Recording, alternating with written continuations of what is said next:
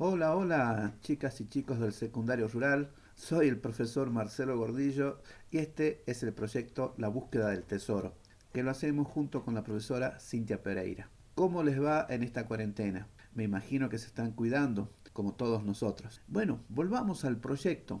Resulta que hay novedades. Han llegado noticias de que algunos piratas también están interesados en encontrar este tesoro y también están buscando las pistas. Y estos piratas andan de arriba por abajo por todos los mares buscando indicios de cómo llegar a este tesoro. Por supuesto, ellos tienen sus métodos y nosotros también tenemos nuestros métodos. ¿Quién llegará antes al tesoro? Bueno, los dejo en compañía de la profesora Cintia que les va a explicar algunos secretos para poder adelantarnos a los piratas en esta ahora frenética búsqueda. Con ustedes, la capitana Cintia. Hola chicos, bueno vamos a continuar viendo lo que estábamos trabajando en la clase pasada. Recuerdan las medidas. En esta oportunidad lo que vamos a hacer es utilizar todo nuestro conocimiento para ayudar a los piratas, estos piratas que están buscando el tesoro. ¿Por qué? Porque estos piratas en el barco llevan a cabo diferentes actividades y todas ellas necesitan de datos. Pero ¿qué es lo que pasa? Los piratas conocen diferentes unidades de medida para las diferentes cosas que tienen que hacer y no se pueden, pueden poner de acuerdo.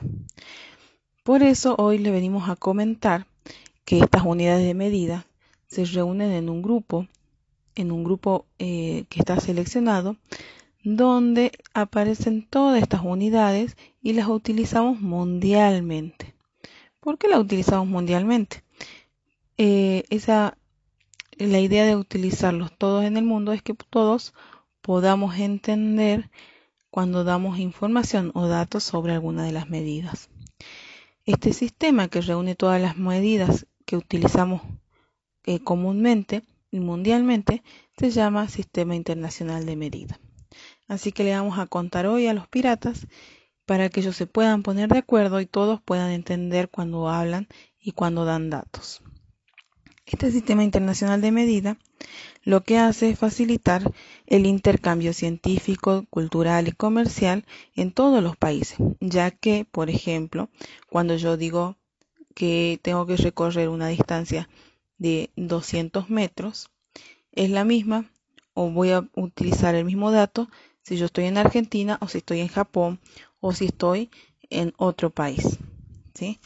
Lo que significa esto es que todos utilizamos las mismas medidas. Eso garantiza que cuando se da un dato podamos entender en forma mundial todas esas medidas. Por ejemplo, los piratas Juan y Pedro estaban discutiendo sobre la distancia que tenían que recorrer. Uno decía que la distancia a recorrer en su viaje era de 9.856 kilómetros, mientras que otro decía que la distancia a recorrer iba a ser de 98.560 hectómetros.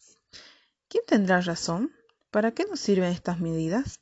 Bueno, ahí vamos a utilizar justamente la conversión de unidades. en este caso estamos hablando de la magnitud de longitud. Estos piratas hablan de una distancia, pero eh, con unidades diferentes. ¿Qué es lo que vamos a hacer? Bueno, lo vamos a ayudar, vamos a convertir una de las distancias, uno de los valores, a la unidad de lo, del otro. Por ejemplo, puedo convertir de hectómetros a kilómetros y de esa forma ver cómo estos datos son, si son certeros o no, si están cercanos o no. Veamos otra situación. Resulta que otro grupo de piratas era el encargado de subir los paquetes al, al barco. Todos sabemos que habitualmente los barcos trasladan y venden mercadería. Pero resulta que los paquetes tenían una inscripción que decían que tenían una masa de 190 mil gramos. Y cuando miran la balanza, la balanza les dice que pesa solo hasta 200 kilogramos. ¿Será que podrán usar esa balanza para poder pesar esos paquetes y ver si llevan esa cantidad de mercadería? ¿Ustedes qué opinan? ¿Qué vamos a hacer ahora? Seguro te estarás imaginando que tenemos que hacer una conversión de unidades. En este caso estamos trabajando con la unidad de masa, pero la conversión de unidades es similar a la longitud. Lo que vamos a hacer es utilizar la multiplicación para pasar uno de los datos a la otra unidad. Así que, ¿te animas a hacerlo? Ahí con el profe Marce te dejamos unos GIF en la clase y te lo vamos a mandar por el grupo para que ustedes puedan ver y tengan eh, precisamente cómo se hace. Bueno, espero que nos ayuden y nos acompañen. Los podemos ayudar estos piratas, ¿verdad?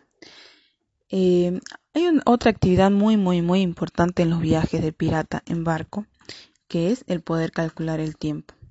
Nosotros habitualmente sabemos, tenemos algunas ideas, algunos datos de cómo calcular el tiempo, porque es una actividad que solemos hacer a diario. Pero bueno, estos piratas, para poder calcular el tiempo, ¿saben lo que hacen? Miran el cielo. ¿Por qué miran el cielo?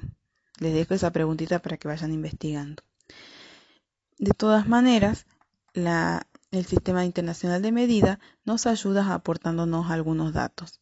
Y estos datos nos permiten hacer conversiones. ¿Qué significaba la conversión? ¿Se acuerdan? Bueno, poder encontrar ese mismo dato en otra unidad. Pero ¿se acuerdan que cuando convertíamos longitud o masa, multiplicábamos por 10. En este caso, cuando hablamos del tiempo, no estamos multiplicando por 10, sino que multiplicamos por 60. Por ejemplo, yo sé que una hora tiene 60 minutos y un minuto tiene 60 segundos. ¿Así es? Bueno, con esa idea los voy dejando para que sigamos trabajando en la clase. Les dejamos una actividad cortita de tiempo para que ustedes vayan pensando. Por ejemplo, ¿cuántos segundos tiene una hora? Acordate, multiplicamos por 60 por 60.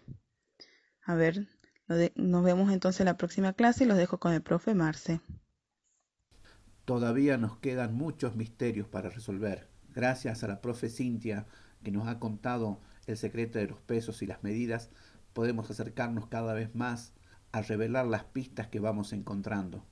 Todo esto que nos va explicando la profe Cintia va a ser útil para poder entender las indicaciones que vamos encontrando en las botellas que nos darán las pistas para llegar hasta el mapa del tesoro. Como les anticipó la profe Cintia, he preparado unas animaciones para mostrarles cómo se hacen las conversiones de las medidas de longitud. Estas animaciones estarán disponibles en el grupo de WhatsApp y en el aula de la clase. Espero que las encuentren. Mantengan con buen ánimo los ojos bien abiertos y la mente bien atenta, porque en cualquier momento aparecerá una nueva pista y tendremos que estar preparados para poder revelar su secreto. Seguramente los cálculos y los procedimientos que estamos aprendiendo nos van a ser de mucha utilidad. Mis valientes, nos encontramos la próxima semana.